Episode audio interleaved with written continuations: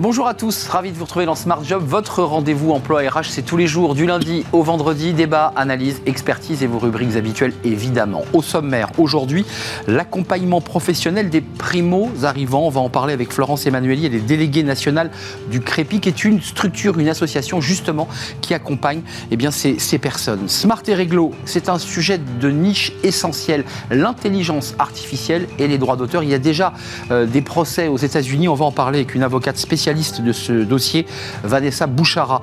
Elle est avocate spécialiste justement en droit d'auteur. Le cercle RH, euh, pourquoi et comment faire revenir les métiers manuels ici en France? L'alternance évidemment, mais c'est compliqué, ce sont des métiers sous tension.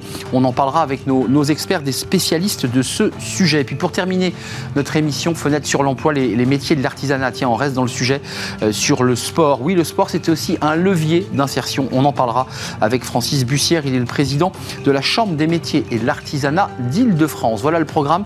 Tout de suite, c'est bien dans son job.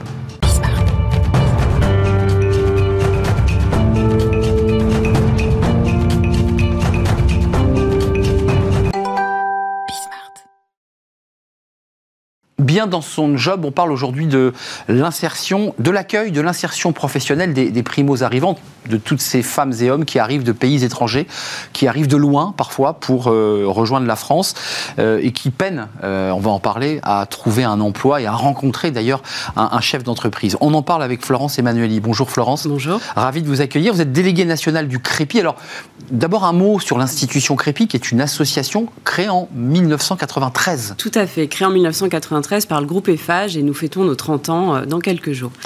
le Crépi, c'est un réseau d'associations, ces clubs régionaux euh, d'entreprises partenaires de l'insertion, créés il y a 30 ans autour d'une idée simple, aider des gens à retrouver un emploi en s'appuyant sur des membres qui sont les entreprises, des grands groupes et surtout des TPE, des PME. Alors, euh, on ne fera pas de politique, mais n'empêche, euh, projet de loi sur l'immigration qui arrive, un débat euh, tendu, ce texte devait arriver, pas arriver. D'abord, il y a un premier sujet dont vous êtes victime et vous n'y pouvez rien, c'est qu'il faut avoir 5 ans de présence sur le territoire pour pouvoir accéder à un emploi. On se souvient de la, la grève de la fin de ce boulanger qui, pendant des semaines, a dit je veux garder euh, cette personne africaine de mémoire. Euh, vous attendez beaucoup de cette loi en disant finalement il faudrait peut-être euh, mieux les accompagner et que la loi soit mieux adaptée Nous, j'ai envie de vous dire, c'est un sujet que l'on traite depuis 2018, donc euh, l'accueil et l'intégration euh, des personnes euh, primo-arrivantes.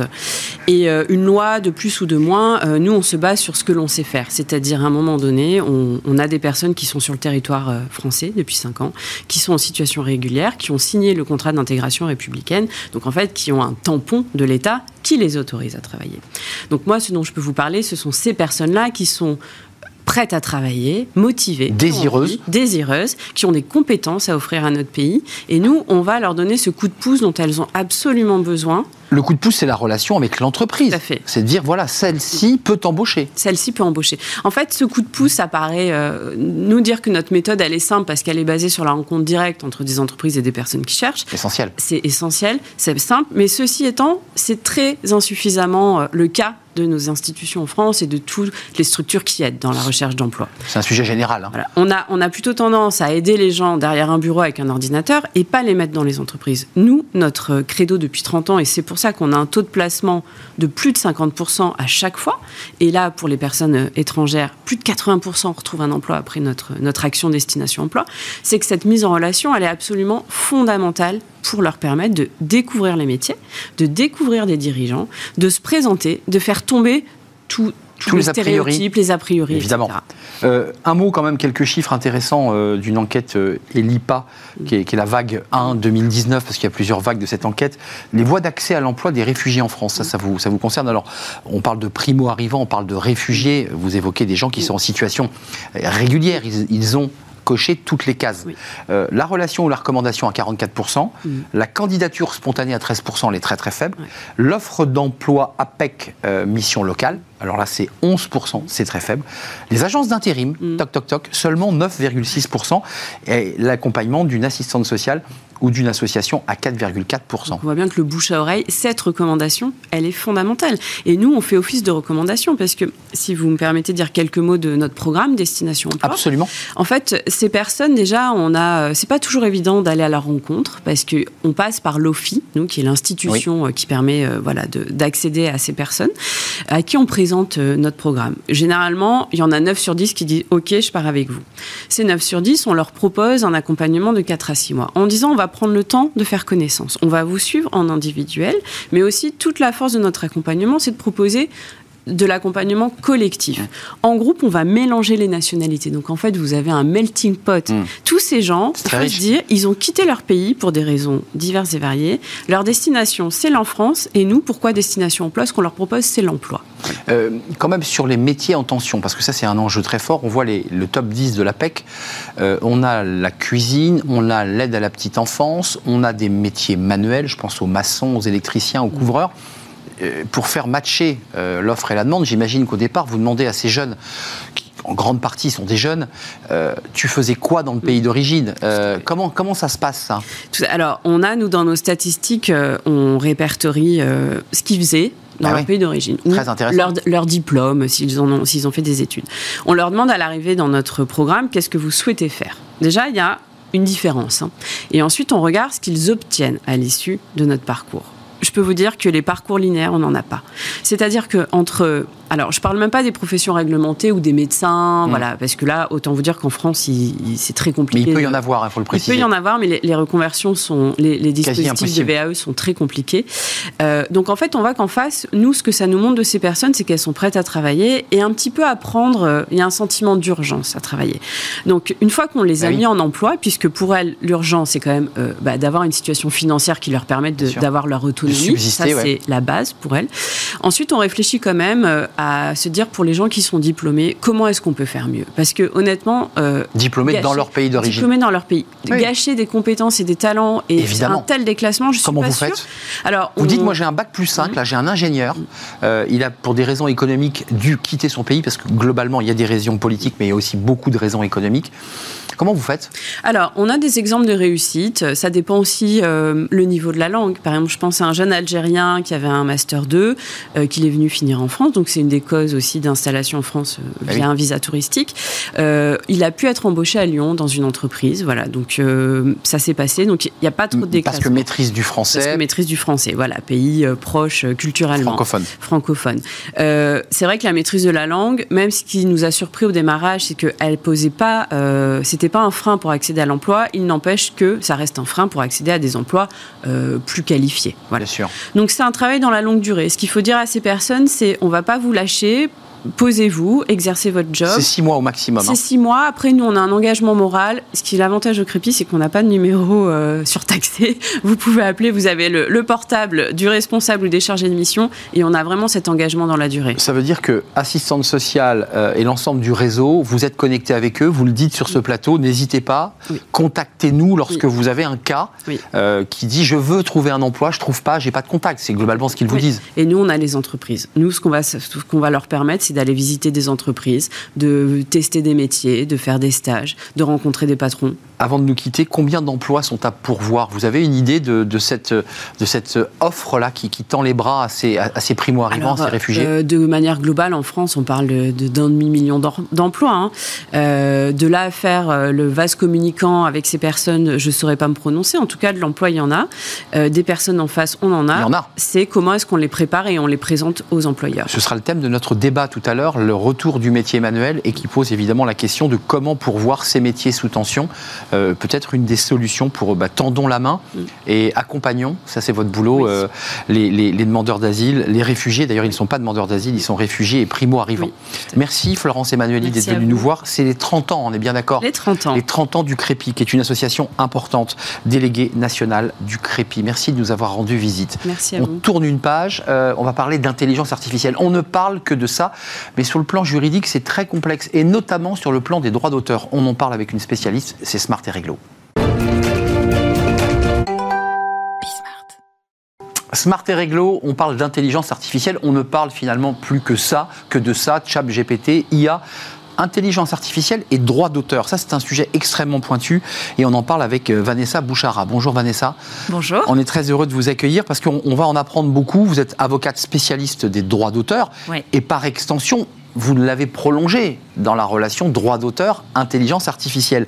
Euh, il y, a un vrai sujet, il y a un vrai problème sur euh, l'émergence de l'IA donc la fabrication de, projets artistiques, d'articles, de, musique. J'ai vu que euh, Eminem avait été plagié, enfin en tout cas on, avait retravaillé Eminem euh, à travers cet artiste français euh, en concert. Il y a un vrai sujet là, il y a droit d'auteur En fait, le, vrai sujet c'est qu'aujourd'hui tout le monde utilise l'intelligence artificielle de plus en plus et, ce qui est important c'est de savoir dans quelle mesure on peut s'en servir et dans quelle mesure on peut utiliser des contenus qui seraient, utilisés enfin, qui seraient issus de l'intelligence artificielle. Donc oui, il y a un vrai sujet parce que comme vous le disiez très bien, l'intelligence artificielle a complètement envahi notre quotidien et on s'en sert tous, on en entend tous parler. Et euh, pour les créatifs, pour tout ce qui est euh, artistes, euh, créateurs de contenu, créateurs de logos, ça, fait vraiment partie de, leur univers et de leur mode d'expression de leur art. Vanessa, il y a deux sujets pour aborder cette question. Il y a ceux qui fabriquent, qui sont des humains et qui, qui fabriquent une œuvre, un écrit,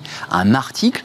Et puis il y a l'autre côté, l'IA qui fabrique lui-même son propre produit. Et excusez-moi, là, il n'y a pas de droit d'auteur, c'est une zone grise là du droit d'auteur, puisque c'est pas l'ordinateur euh, qu'on rémunère. Alors vous avez raison, il y a vraiment deux sujets. Le premier, c'est la manière dont l'intelligence artificielle va utiliser un certain nombre de données pour arriver à se nourrir et à retranscrire euh, les, sur les instructions des, des, personnes qui utilisent l'outil bah les différents éléments. Et là, est-ce que euh, l'intelligence artificielle peut tout utiliser? Et c'est là-dessus qu'il y a eu un procès qui a fait aux États-Unis. Aux États-Unis par trois artistes, Kelly McKernan, Carla Ortiz et Sarah Anderson, qui est une, célèbre créatrice de bande dessinée, qui ont, agi, mais pas tant pour elles, pour eux finalement, mais de manière plus globale, en hmm. se disant, finalement... Une sorte de jurisprudence, quoi. Bah, exactement. Finalement, est-ce que, est que les outils d'intelligence artificielle peuvent tout utiliser Mais qu'est-ce qu'ils reprochaient à l'IA, là, ces artistes ben, de, de, faire une sorte de, de puiser tout son, tout, tout, enfin de, puiser dans tout, dans tout l'existant, et notamment dans des droits d'auteur, pour après utiliser ça de manière euh, euh, détournée pour, euh, pour répondre aux requêtes des personnes utilisant les différents outils. sur le plan du droit, parce que ça c'est un sujet, vous êtes spécialiste du droit d'auteur, alors le droit d'auteur est très codifié, quand on est écrivain, quand on est journaliste ou réalisateur de documentaires, en France c'est très codifié. Sur la question de l'IA, est-ce que le droit court derrière ce qui se passe en vrai, comme ça se fait souvent Est-ce que globalement on est dans une zone encore à défricher sur ce sujet? On est clairement dans une zone à défricher. Il y a eu un certain nombre de choses euh, et notamment le Copyright Office américain, parce qu'en fait, aux États-Unis, on a un système très différent de celui de la France. Quand on est titulaire de droit, on fait un dépôt auprès du Copyright Office. Mmh. Et ce qui s'est passé, c'est qu'un auteur de bande dessinée a fait un dépôt d'une œuvre qui était une bande dessinée avec des, des, des, visuels qui avaient été créés par Midjourney.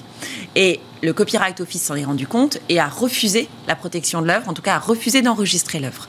Et à partir de là, ils se sont rendus compte qu'en fait, l'intelligence artificielle était omniprésente et qu'il fallait mettre un certain nombre de, guidelines pour euh, guider les auteurs. Et ils ont dit que quand une œuvre était 100% générée par l'intelligence artificielle, le Copyright Office, ça date d'il y a quelques mois, en mars 2023, 100% générée par l'intelligence artificielle, pas de droit. Et quand il y avait une contribution, il fallait faire preuve, exactement, là, il fallait faire preuve de transparence. Bah, Vanessa, pour être concret, je suis, je suis créateur de musique électronique, ça se fait beaucoup. Je vais à la fois puiser dans mes propres créations, dans mes notes que je vais créer, et puis en même temps, j'ai un codage, j'ai une boucle musicale qui me plaît, que je suis allé piocher euh, dans l'IA, sur ChatGPT, je ne sais pas. Euh, je mixe les deux. Là, comment on fait? Parce que là, c'est hybridé, là. C'est complètement hybridé. Et à mon avis, c'est sur le hybridé qu'il y a vraiment des sujets. Et c'est ce qu'a dit le Copyright Office américain. C'est ingérable de vous à moi. C'est très compliqué parce que sur le hybridé, il faut savoir d'abord d'où viennent les notes, pour prendre votre exemple, qui ont été, qui viennent, qui, qui ont été émises par l'intelligence artificielle Est-ce qu'elles sont, est sont protégeables au titre du droit d'auteur? Et qui est, quelle est l'origine Parce que l'outil va vous donner ses notes, mais il va pas vous dire d'où ça vient. Bien sûr. Et ensuite, il faut savoir si. Il faudra un Shazam euh, pour trouver la, source. Exactement. Et finalement, on va se poser la question de la combinaison de votre, votre part créative et de la part créative qui vient de l'intelligence artificielle, est-ce que ça crée une œuvre différente sur laquelle il y a, des, il y a des, un, droit d'auteur? Donc c'est vraiment tout l'enjeu. Il y a eu des usurpateurs euh, littéraires, vous vous souvenez, ça c'est autant du papier et de l'imprimerie, mais je, suis écrivain, je, vais écrire mon livre intégralement euh, grâce à l'IA. Euh, je trouve un éditeur qui trouve mon idée géniale. Ça arrive de plus en plus. Et je vais, trouver je vais avoir des droits d'auteur. C'est une usurpation totale. Et on est d'accord. On est d'accord. Si vous avez. Ça se fait déjà. Ça se fait déjà. Vous avez beaucoup d'ouvrages aujourd'hui qui sont complètement créés à partir de l'intelligence artificielle, mais qui, de manière, trans, de manière transparente, les auteurs, si on peut appeler ça euh, de, Hmm. comme ça, Ouais, si on peut appeler ça comme euh, ça. font, font, expliquent qu'ils ont unique, enfin que, que ça vient de ChatGPT, de Midjourney, et, et sont assez transparents euh, et euh, qui, qui commercialisent ça et, et qui finalement en tirent des revenus. Donc oui, ça, ça pose, ça pose un, un- un enjeu, enfin un sujet stratégique. Mais ça veut dire que si l'avocate que vous êtes, vous, Vanessa Bouchara, vous savez qu'il y a des livres qui sortent en, en intégrale quasi de chat GPT ou créés par l'IA, euh, bon, on le, le- Il y a le- pas- le pas de milieu le sait. sur l'absence de création, c'est-à-dire qu'en France, Oui, mais il et- touche les droits d'auteur comme au final par l'éditeur. Quand il va vendre ce livre, il va quand même toucher des royalties et- un avaloir. Mais c'est bien le sujet, parce qu'effectivement, il n'y a pas de droit d'auteur sur quelque chose qui ne vient pas d'une création intellectuelle.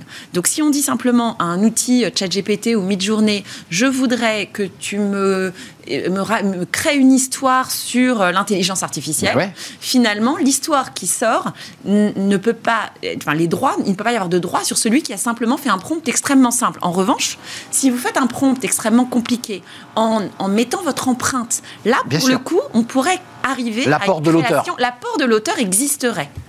Pour moi, là, il y a, il y a du sens. Et la, la- la différence est être capable d'expliquer d'où ça vient. Il va falloir être faire preuve de beaucoup de transparence, notamment nous, dans nos litiges de droit d'auteur. Ah oui. Il faut qu'on explique l'empreinte de la personnalité de l'auteur. Exact, c'est tout l'enjeu. Comment il a fait pour y arriver? C'est quoi son cheminement intellectuel? Hmm. Et là, il va falloir faire preuve de transparence quand on a créé de manière hybride et expliquer quel est son apport personnel versus celui de l'intelligence artificielle. Un tout dernier mot, euh, il n'y a rien dans le droit qui, qui réglemente ces sujets, on est bien d'accord. On est dans de la jurisprudence, Enfin, vous On observez... est pour euh, l'instant dans de la jurisprudence avec des, euh, ce copyright office américain, mais qui n'implique pas, euh, enfin qui, qui n'a aucune incidence sur le droit français. Mais pour l'instant, tout est à construire. Génial, passionnant, vraiment passionnant. Merci Vanessa Bouchara d'être venue nous éclairer sur ce sujet vraiment à défricher, puisqu'en fait, euh, tout est en train d'être créé et le droit, j'imagine, va s'adapter euh, au, au- gré Et des... les entreprises aussi, Et les des entreprises. guidelines euh, qui sont à mettre en place en interne pour bien savoir comment on, comment Mm. on, structure les équipes créatives. entreprises des médias et de la création en Exactement. particulier. Merci, avocate spécialiste du droit Merci d'auteur. vous. Merci de nous avoir rendu visite. On fait une courte pause et on va parler du, du travail manuel. Bah oui, c'est un sujet essentiel. On nous parle d'industrie, on nous parle de réindustrialiser. Et de fait, il faut des travailleurs manuels. Euh, les top 10 euh, des métiers sous tension de Pôle emploi, c'est évidemment la grande majorité des travailleurs manuels, dont les métiers de la petite enfance, les maçons, les couvreurs, les électriciens, les poissonniers. Des métiers où on ne trouve personne. On en parle avec nos experts. Comment faire pour réconcilier les Français avec le travail manuel C'est le thème de notre débat. C'est juste après la pause.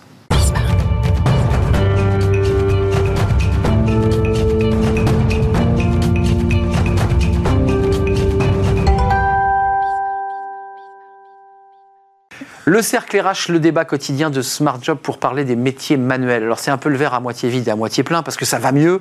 Euh, il y a de l'alternance, il y a pas mal de dispositifs et puis en même temps on voit quand même des artisans qui viennent sur notre plateau qui nous disent j'ai pas de couvreur, j'ai pas d'électricien, j'ai pas de poissonnier, je trouve pas de chaudronnier. Donc c'est compliqué pour réindustrialiser la France. On va en parler avec mes, mes invités. Valérie Desflandes, bonjour. Bonjour. Ravi de vous accueillir, ravi de vous revoir. Vous êtes déjà venu sur notre plateau. Vous êtes conseillère CIDJ, Centre d'information de documentation Jeunesse. jeunesse. C'est-à-dire que c'est vous qui avez les jeunes euh, qui viennent. Alors ça se fait plus par catalogue comme à mon époque. C'est ça. Hein, c'est pas le vieux catalogue. Il, euh, il existe encore des dossiers version papier, mais c'est vrai que le numérique euh, remplace de plus en plus. Donc ça veut dire on se pointe et on dit Madame, je sais pas ce que je dois, je sais pas ce que je vais faire dans la vie. Tout à fait. Ça se passe comme ça. Bon, la particularité au, au CDJ, nous recevons les jeunes et des moins jeunes. Les toute reconversions. Personne, voilà, toute, toute personne qui euh, désire découvrir des métiers, euh, découvrir les formations, comment se former. euh, on, on les accompagne dans l'aide au choix pour choisir le métier, les formations. Merci d'être là. Gilles Attaf, ravi de vous revoir. Je suis très heureux de, de vous accueillir. Fondateur de Belleville Manufacture, vous l'avez d'ailleurs écrit sur votre t-shirt. Président d'Origine France Garantiste, un combat que vous menez depuis euh, 15 ans, Oh oui, 20 ans. 20 ans. Ouais. Euh, et fondateur de Force Française de l'Industrie. Quand on parle industrie, on parle très souvent de métiers manuels. C'est un vrai sujet et on en parle avec vous dans un instant. Avec Laurent, plaisir. Laurent Moisson, euh, vous vous connaissez bien avec euh, Gilles Attaf. Un petit peu. Vous êtes cofondateur du média euh, L'aide déviation, qui est le numéro 2. On avait présenté le numéro 1, le, jaune. Et là, on est sur le, numéro orange. On va le voir à, l'antenne, je pense, avec un, certain nombre de personnalités importantes de la politique, du monde de l'entreprise, de l'écriture, avec un dossier justement autour du travail manuel. Je commence par vous tiens, euh, le travail manuel, euh, ça y est, tout le monde a bien compris qu'il fallait euh, prendre des postes dans le manuel. Moi, j'ai le sentiment que ça coince toujours, que c'est pas aussi simple qu'on veut bien le dire. C'est pas aussi simple et ça dépend qui. Mm.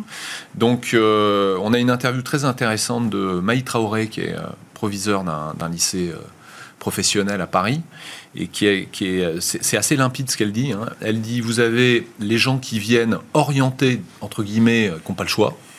Et là, ils viennent avec des semelles de, plomb, que ça soit euh, leurs parents ou eux-mêmes. Hmm. Orientation garage. Exactement. Tiens, en blanchisserie. Exactement. Ils ont un sentiment d'échec extrêmement fort. Euh, ils n'ont pas de conviction, ils sont abattus. Et ils abandonnent très souvent. Et euh, ils abandonnent, voire on arrive à des, situations un petit peu ubuesques où ils sortent diplômés de, je sais pas moi, du bâtiment et en fait ils y vont pas. Ils pratiquent pas. Et ils font autre chose.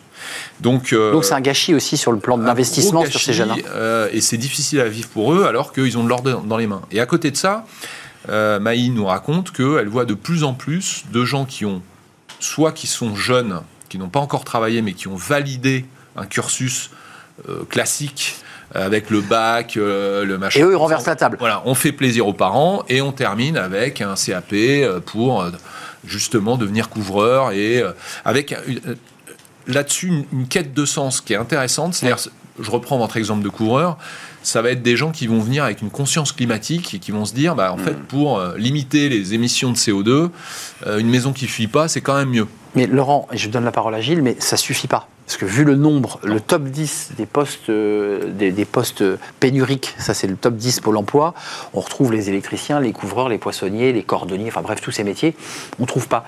les forces françaises de l'industrie, c'est un sujet qui vous impacte directement, ces métiers manuels.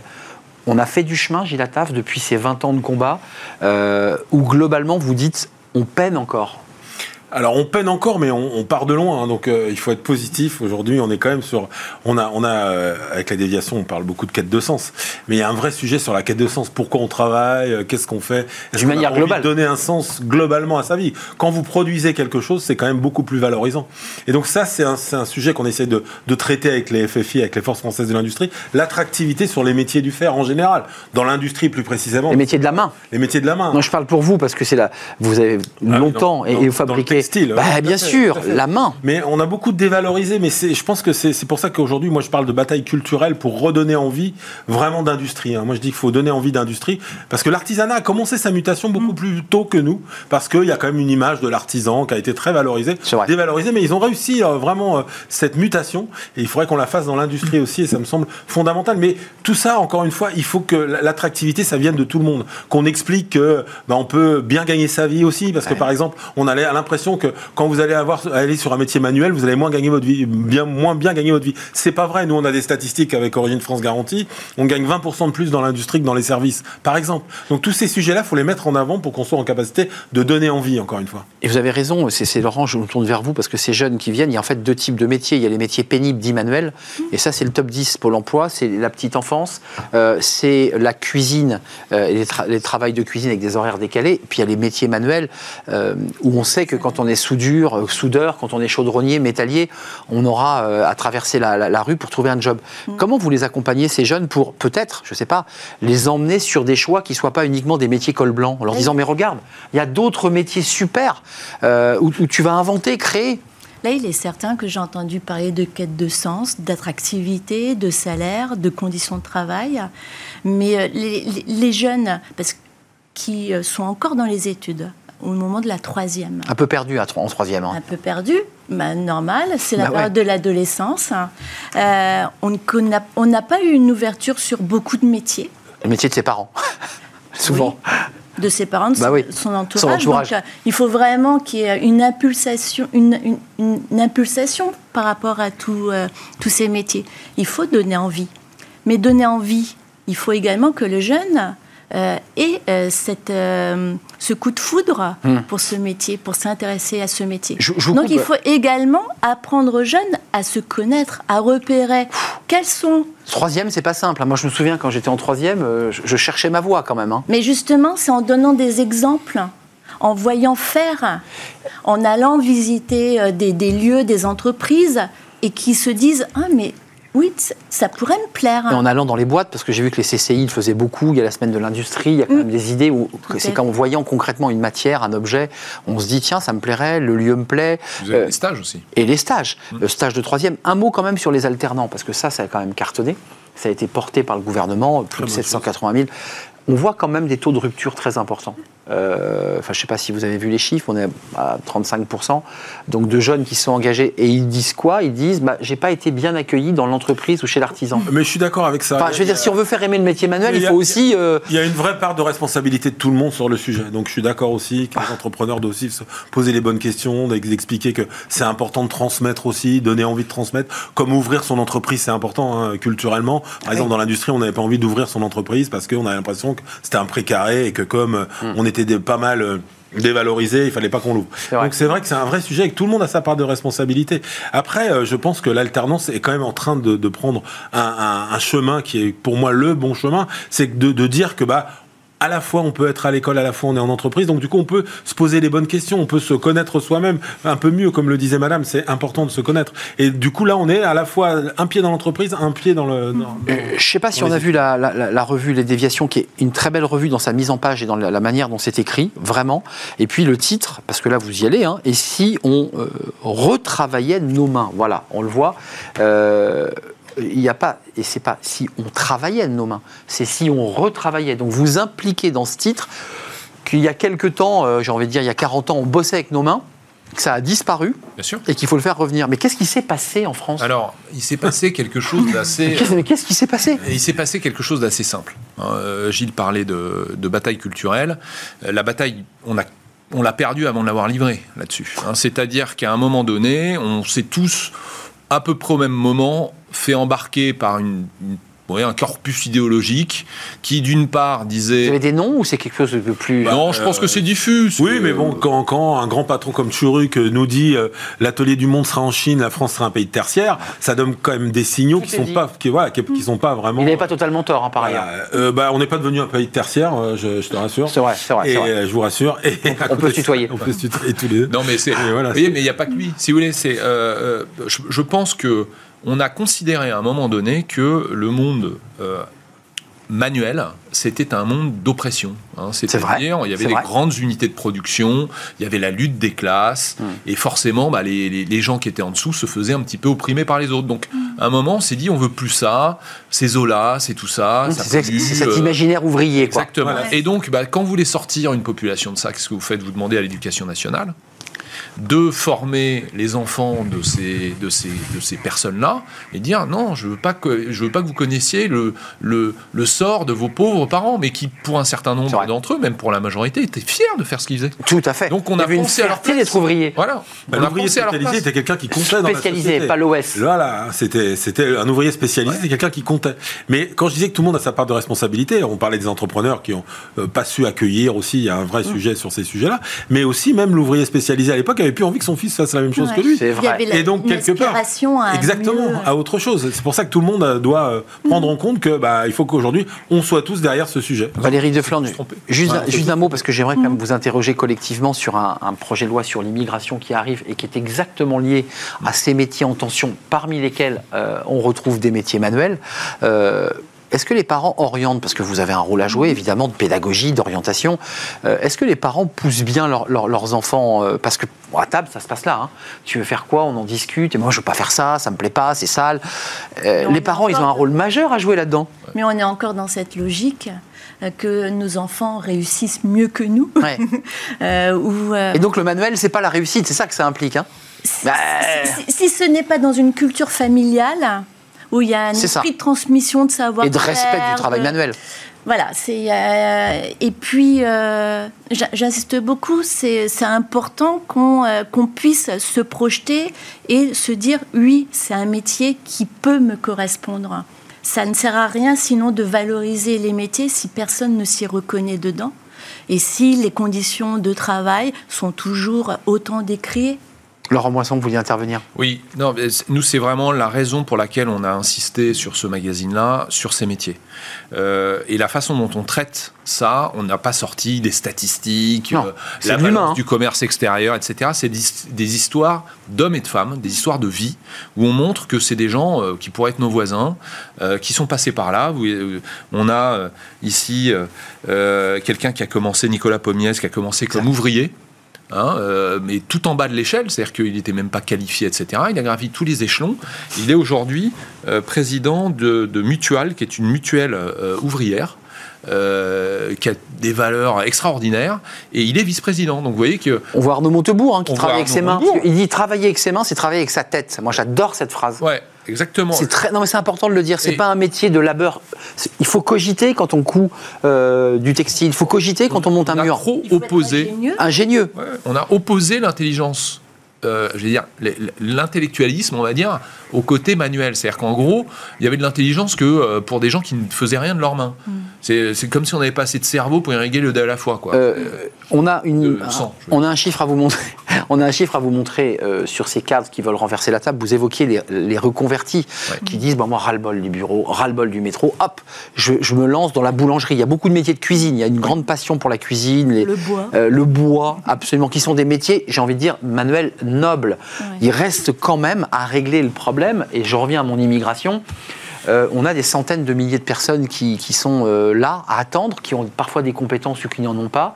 Il y a un projet de loi immigration. Est-ce que vous dites, nous, Force française de l'industrie, si on veut régler ce problème de l'offre et de la demande, il faut accélérer J'ai vu qu'il y avait un des articles qui diminuait le temps de présence sur le territoire de 5 à 3 années pour mettre euh, le pied à l'étrier à ces jeunes qui objectivement ne demandent qu'à bosser. Qu'est-ce que, quelle est votre position? Parce que c'est un débat à la fois politique, puis c'est un débat pragmatique. Alors, euh, enfin, en tout cas, moi, ma position personnelle, c'est que tout doit être mis en, en- en route pour redonner, euh, pour réindustrialiser les territoires. Donc, on a besoin de tout le monde. On est d'accord. Donc moi je suis ravi, enfin toutes les mesures qui vont dans ce sens, qui permettent effectivement de remettre des gens Oui. au travail sur ces sujets Et de sauver des boîtes. et de sauver des boîtes. Pour moi, c'est essentiel. On n'a plus de temps à perdre. hein. Euh, Tu parlais d'Olivier d'Arnaud Montebourg. euh, J'étais avec lui hier. Il disait il faut que dans les entreprises, on Qui ait des soutient écoles les forces françaises de, de qui soutient les Oui. FFI, bien sûr, et qui, dit, qui me disait, euh, moi je suis pour que dans toutes les entreprises, il y ait des, des- des écoles, il y a de la formation, parce qu'aujourd'hui on a pris trop de retard. Le, le- le temps presse, hein. c'est Olivier Louanzi qui dit, on n'a plus le temps d'attendre, et il a tout à fait raison. Aujourd'hui, il faut aller vite, et donc pour ça, tout est bon à prendre, encore une fois, à partir du moment où ça va dans le, dans le sens de redonner de la vitalité au territoire, aux régions, parce que le sujet aussi de ces métiers manuels, c'est que c'est des, des métiers qu'on peut travailler sur les territoires, dans les régions, Ah pas, oui. dans- pas dans des grandes métropoles. Et ça, c'est aussi un sujet de lien social. Moi, je tiens beaucoup à ce, à ce sujet euh, Des de- territoires. Des territoires. Je veux dire, retrouver la cohésion territoriale, ça passera aussi euh, par ces métiers manuels. Hmm. Et ça, c'est essentiel de le dire. On avait un patron sur ce plateau qui fait de l'industrie ETI qui nous disait mais nous on veut bien développer des sites industriels mais on, nous- on nous empêche de le faire pour des raisons écologiques puisqu'on peut plus construire de nouveaux espaces. Et vous le savez très bien. Euh, là c'est le paradoxe, c'est-à-dire qu'à la fois on nous dit il faut faire de l'industrie, il faut relocaliser, puis quand on veut monter un site industriel on vous dit bah, c'est plus possible parce qu'il faut pas artificialiser les terres. Ouais. Enfin, vous voyez on se marche un peu, on se marche sur les pieds là quand même. C'est une spécialité française. hein. C'est ça, non mais c'est juste. Le, euh, le dogmatisme fait partie de nos gènes. euh, Ouais. euh, il faut qu'on l'assume, hein, mais on est comme ça. Et contre ça, il faut communiquer, il faut raconter les histoires. Vous voyez, on- vous avez parlé d'immigration. Moi, j'ai j'ai deux réactions par rapport à ça. La première, c'est de dire il faut faire attention à pas tomber dans un travers qui est de dire euh, oui, on a des gens euh, sur Bon, notre on a territoire. un stock, pour le mais- dire cash. Mais, mais on va dire que c'est pas des métiers pour eux parce que vous comprenez. Donc on va prendre des gens d'ailleurs et eux, alors bien sûr, c'est digne pour eux. Vous voyez, donc c'est il y a encore une histoire de, de mépris. Il y a dévalorisation, encore une sûr. histoire de dévalorisation. Donc moi, j'aimerais que premièrement, on règle le Enfin, problème. il suffit d'aller voir dans les cuisines de restaurants pour vous rendre compte quand même que c'est quand même globalement les, les derniers arrivés qui, qui font la vaisselle hein, Pas quand que, même. là, vous voyez, vous avez ici euh, Nicolas Gomaria, qui a, euh, alors que lui qui a une déviation absolument incroyable, hein, il a commencé, que- il était euh, aux eaux et forêts.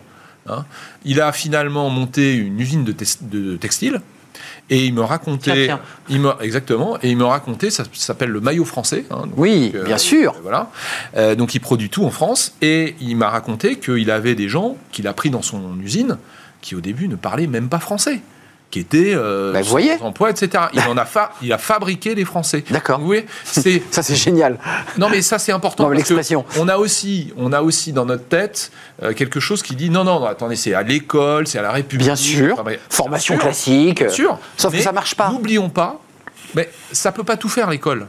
L'école, ça marche très très bien pour un certain nombre de choses. Mmh. et puis ça marche mal pour ça. On ne peut pas lui demander de régler tous les problèmes. L'école, ça marche pas très très bien. Oui, en l'occurrence, c'est son usine euh, sa petite usine, hein, parce qu'il n'y a pas des centaines et des centaines de personnes, qui a fait que bah, ces personnes-là sont aujourd'hui établies, mariées, ont des enfants et cotisent euh, à nos systèmes de solidarité. Et là, il lance une nouvelle usine dans le cadre de France 2030 avec euh, des maillots accompagnés par l'État, accompagnés par l'État, avec des maillots recyclés avec les avec les le polyester récupéré dans l'océan, enfin des déchets de l'océan. Enfin voilà, c'est quelqu'un qui est très vertueux. Vous, un dernier mot parce que vous êtes au contact. Qu'est-ce qu'on doit faire et qu'on ne fait pas en 10 secondes? Urgemment accompagner, que chacun puisse prendre conscience de leurs valeurs, de leurs envies. On en revient à l'être. Et qu'on fasse rencontrer ces différents parcours, ces, euh, ces, réussites, pour euh, montrer que c'est possible. Parce qu'il y a également le frein de oui, mais après, est-ce que je vais trouver un emploi? Est-ce que je vais bien gagner ma vie? Est-ce que les conditions de travail? Donc c'est vraiment dans la continuité. Un mot chacun, Gilles Qu'est-ce qu'on ne fait pas qu'on devrait faire et que vous portez? C'est un sujet qui doit être porté par tout le monde et, qui doit être mm. transpartisan. Il faut sortir de l'idéologie. Si on reste dans l'idéologie, hein, moi j'ai toujours un exemple. J'étais marié 25 ans avec une, une enseignante qui me disait que dans la salle des profs, quand elle parlait d'alternance, on lui disait on n'est pas là pour fournir de la main-d'œuvre au patronat. Donc il y a un vrai problème aussi culturel en France qu'il faut reprendre d'une manière tout à fait générale, hein, encore une fois. Et je pense qu'il faut sortir aussi de, cette idéologie. Dire, tout le monde doit porter ce sujet de l'industrie parce que le lien social se refera par les métiers du fer et c'est pour ça que les déviations sont là. Du fer F-A-I-R-E, mais aussi du fer F-E-R pour rester dans le travail manuel. Vous êtes d'accord avec moi Merci à vous trois, c'était passionnant. La déviation numéro 2 euh, avec des personnages, des histoires, des, histoires de vie, parce que c'est tout l'intérêt de ce, magazine trimestriel, me semble-t-il. Bullshit Job. Et si on retravaillait de nos mains, merci à vous, Laurent Moisson, euh, cofondateur de ce média La Déviation. Merci à Valérie Deflande d'être venue nous rendre visite pour la deuxième fois, conseillère CIDJ. Et merci à Gilles Attaf Merci à toi. Euh, Belleville Manufacture, c'est le textile. Origine France Garantie, c'est votre combat. Puis on a C'est le combat d'Origine France Garantie, certifier des produits qui soient réellement fabriqués français, avec des salariés qui travaillent ici sur le territoire. Et les forces françaises de l'industrie, nous sommes très en retard. Je me fais tirer les oreilles par Nicolas Juchat. Fenêtre sur l'emploi, c'est tout de suite pour terminer notre émission.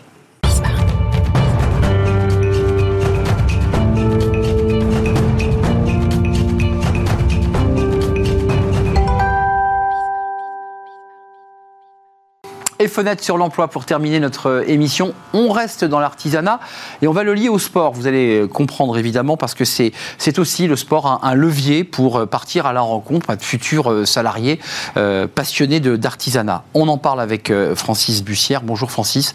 Bonjour. On est très heureux de vous accueillir. Président de la Chambre des métiers et de l'artisanat d'Île-de-France. ça représente quand même un certain nombre d'artisans. Combien d'artisans 300 000 entreprises artisanales sur le territoire. 300 000 Absolument. Euh, je crois que c'est la région la plus, la plus importante La plus importante en termes d'entreprises artisanales et on représente 75 milliards d'euros de chiffre d'affaires sur le territoire de l'île de France. C'est dire... Euh, euh, on, a évoqué tout à l'heure les métiers des couvreurs, des maçons, des poissonniers. on parle beaucoup du retour des métiers manuels, mais quand on parle aux artisans, ils nous disent moi je trouve plus de poissonniers, je trouve plus de couvreurs, je trouve plus de maçons. Et vous êtes à l'origine, vous avez une entreprise de maçonnerie. J'ai une entreprise de maçonnerie, je suis maçon, effectivement, et cela permet bah, de construire à la limite son carrière professionnelle, c'est le cas de le dire, et puis aussi son avenir. Et moi, j'ai envie de dire euh, à tous les jeunes qui, peuvent nous écouter, eh ben, allez-y, quoi. Voilà, c'est des merveilleux métiers. Euh, revenons sur votre événement. Alors, ça a commencé à Marcoussis parce que c'est le, centre d'entraînement de l'équipe de, France, euh, des équipes de France de, rugby. C'était le 20 avril dernier. Vous avez choisi, vous, la Chambre des métiers, de, monter un partenariat très concret avec le rugby, la, la, ligue de, rugby, et puis, et puis le, l'artisanat. Pourquoi avoir, euh, avoir marié les deux, sport et, sport et artisanat? Vous savez, il y a beaucoup d'artisans qui jouent au rugby déjà. Et puis, il y a beaucoup, le rugby, c'est un sport d'équipe. L'artisanat, c'est souvent un sport d'équipe. Qu'on est dans des petites boîtes euh, où on est en règle générale souvent moins de 10, eh bien, euh, si on n'est pas en équipe, eh bien, ça fonctionne pas. Donc, on a toutes ces valeurs du sport qu'on retrouve dans l'artisanat. concrètement, ça veut dire que l'idée pour vous, parce qu'on a démarré l'émission sur les pénuries de main-d'œuvre, parce que la réalité, elle est là. Mmh les artisans ont d'énormes difficultés à recruter.